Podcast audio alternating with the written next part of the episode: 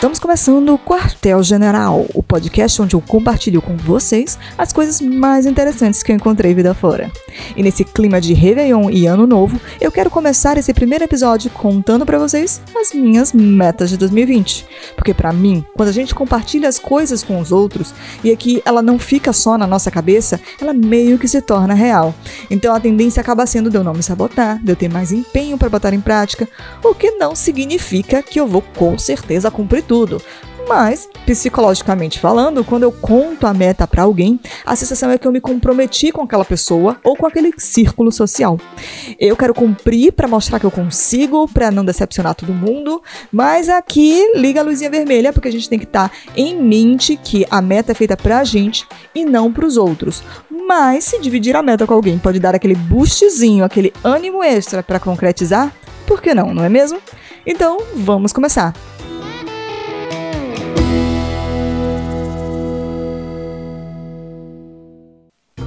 A minha primeira meta é produzir mais, porque eu tenho a sensação que eu consumo muito conteúdo, seja de referências, seja de conteúdo técnico mesmo, de como gravar e como editar, e melhor equipamento e não sei o que, mas eu acho que eu não produzo tanto quanto eu poderia. Eu acho que eu produzo bem menos do que eu consumo. E eu acho que um equilíbrio aqui seria legal, produzir tanto quanto, porque adianta o quê? Eu ter tantas referências, eu ter tanto conhecimento, tanto conteúdo, sabe? Tanto detalhe técnico técnico e não botar em prática, sabe? É uma coisa que vai ficar adormecida no meu cérebro e em algum momento ele pode sumir, se esvair. Então, quanto mais a gente pratica, quando a gente mais coloca em prática, eu acho que é melhor, porque a gente tem esse equilíbrio e a gente consegue absorver e internalizar melhor aquelas informações.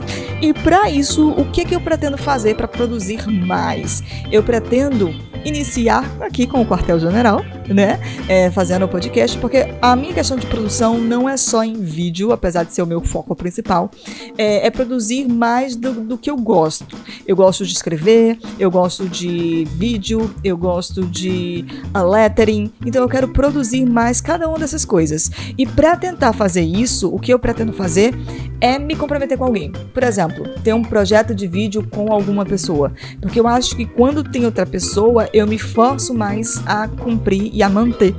Então, essa vai ser a minha ferramenta para tentar produzir mais no ano de 2020. A minha segunda meta é ser mais zen. Há quem diga que eu sou super good vibes da vida, mas o que eu tenho sentido aqui nos últimos tempos, no último ano, no último ano e meio, coisas do tipo, eu tenho sido uma pessoa muito reativa, sabe? Tipo, de explodir e de reclamar de tudo e achar que a vida não tá tão boa. Então, ser mais zen é me rodear de coisas que me tragam essa paz e esse equilíbrio que gosto de ter que eu acho que são necessárias para a vida, sabe? Como é que eu vou conseguir fazer isso? Eu ainda não sei. Eu acho que principalmente tentar respirar mais, porque quando a gente está reativa, eu acho que a nossa respiração fica uma respiração muito curta. E quando a gente começa a respirar mais profundamente, a gente consegue retornar muito mais fácil para o equilíbrio, né? E uma, um desafiozinho que eu quero fazer é tentar lidar com os mestres da, da paciência. O que são os mestres da paciência? São aquelas pessoas, aquelas situações, aqueles fatos que te tiram do sério, mas tentar me expor mais a eles com essa respiração mais em mente para eu conseguir aprender a lidar melhor com tudo isso. Porque às vezes a gente está sendo reativa não porque somos assim, mas porque estamos expostos a coisas que não sabemos lidar ou algo do tipo. Então é assim que eu vou tentar ser mais zen em 2020. Minha terceira meta é fazer uma viagem. E aqui eu quero fazer uma viagem não porque eu sou a louca da viagem, eu amo viajar e tudo maravilhoso, mas na verdade porque eu acho que eu não curto tanto viajar assim. Viajar é legal, eu gosto, mas nunca é uma prioridade para mim. Eu sempre prefiro comprar um equipamento, comprar alguma coisa, ter coisas a viajar. E eu acho que na vida é importante a gente ter esse equilíbrio, não só de possuir bens, mas também de possuir experiências, de ter novas experiências. E é uma coisa que eu adoro, é novidade, sabe? É fazer novas coisas. E uh, eu acho que eu preciso trazer esse equilíbrio. Então eu acho que eu vou fazer, tentar pelo menos fazer uma viagem para primeiro descobrir se eu realmente prefiro comprar coisas do que fazer viagens, porque tipo assim, quando eu falo isso para as pessoas, ela fica tipo, what? Como assim, Sammy? Viajar é tão legal, viajar é maravilhoso, se eu pudesse só viajar nessa vida. E eu fico tipo, tá, é legal, mas não é isso tudo não. Tipo, sei lá, se eu comprar um, um, microfone novo vai ser muito mais emocionante para mim, ou coisas do tipo. O que talvez realmente seja, e não tem nenhum problema nisso. Mas eu acho que, mais uma vez, aqui na vida a gente precisa de um equilíbrio. Não só ter coisas, possuir bens materiais, mas ter experiências que também modifiquem e engrandeçam a gente, que tragam alguma coisa, algum significado, ou às vezes que só seja divertido mesmo, né? Por que não? A minha quarta meta para 2020 é me conhecer mais. Eu acho que eu venho num processo de autoconhecimento muito grande, de me perceber não só como pessoa, mas me perceber nos ambientes. Como, por exemplo, muitas vezes, sei lá, eu tô com fome e eu não me dou conta que eu tô com fome até eu tá morrendo de fome, passando mal, sabe? Ou então eu tô estressada, muito estressada, e eu só percebo quão estressada eu tô quando eu já explodi, sabe? Em 2020 eu quero me conhecer mais, não só para ter uma real noção de qual seriam meus pontos fortes ou meus pontos fracos ou de como eu funciono, mas para utilizar todas essas variáveis a meu favor. Como é que eu pego uma característica minha e eu utilizo essa característica de uma forma positiva na minha vida? E como eu pretendo fazer isso? Basicamente é fazer uma autoanálise, gente. É você realmente se perceber e se conhecer e saber como você funciona e tentar verificar qual o lado positivo disso de, desse aspecto de você e como fomentar isso, como pôr isso em, em evidência, sabe? É assim que eu vou tentar me conhecer mais em 2020. A minha quinta meta é fazer um curso, porque eu adoro novidades, eu adoro conhecer coisas novas. Então, eu não consigo conceber um ano onde eu não faça pelo menos um curso de alguma coisa, seja um curso online, seja presencial, seja de lá, um workshop de um dia, de algumas horas, ou sei lá, um curso de alguns meses. Mas eu quero sim fazer o curso, eu tô com algumas possibilidades em mente. Uh, a forma como eu vou tentar botar isso em prática é realmente definir quais são uh, as minhas possibilidades. Eu tenho vontade de fazer, sei lá, arte marcial ou de oratória, alguma coisa assim.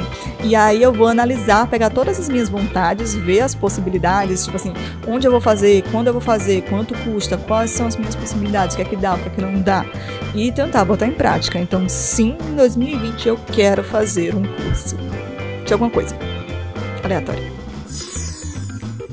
A minha sexta meta para 2020 é uma meta meio boba, mas eu acho que tudo é válido nessa vida, por que não ter uma meta meio boba? Que é basicamente comprar um Forel. Para quem não sabe o que é um Forel, é um aparelho de limpeza facial, onde ele faz tipo vibrações sônicas na sua cara e aí ele consegue tipo limpar mais profundamente a sua pele. Uh, por que eu quero um Forel? Primeiro porque eu passei do, do final do ano passado para cá um período de muitas espinhas. Minha cara ficou muito espinha, eu não conseguia usar maquiagem, que é uma coisa que eu gosto bastante, porque era eu passar uma base na cara saindo espinha. E eu percebi é, ao longo do ano que tem muito a ver também com o emocional, a questão do estresse. Uh, eu fui dermatologistas que me explicaram a relação do cortisol, quando você está estressado, aumenta o nível de cortisol, e aí isso no seu corpo provoca as espinhas. Mas eu também sinto que uh, tentar fazer uma limpeza mais profunda ajuda. Nesse caso, eu consigo uh, perceber quando eu faço uma limpeza mais profunda ou quando eu não faço. A textura da minha pele muda, tudo muda. Então eu acho importante, assim, para uh, o meu prazer pessoal mesmo, uh, ter uma pele que seja uma pele agradável para mim. E eu acho que o Floral vai me proporcionar isso. Eu tenho meios hoje em dia que eu consigo, mas não são meios que estão se tornando muito práticos. Eu tenho aquelas escovinhas que fazem rotações em, por minuto, sei lá.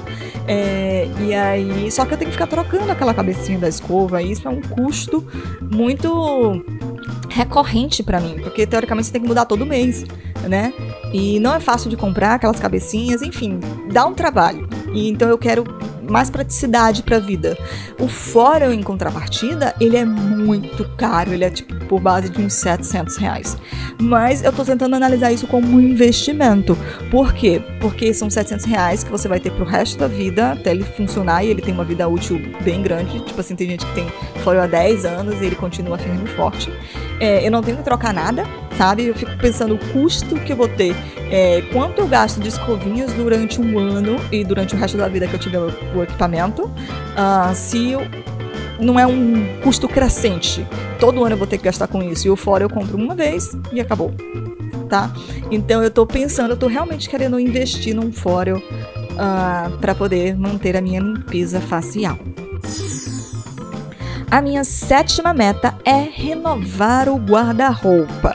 Isso aqui surgiu, essa vontade surgiu um, desde que eu cortei o cabelo. Eu tinha um cabelão enorme, liso até a bunda, e aí eu cortei, tô deixando ele natural, ele tá tipo curtinho, Joãozinho e cacheado, que é o meu cabelo original, crespo cacheado.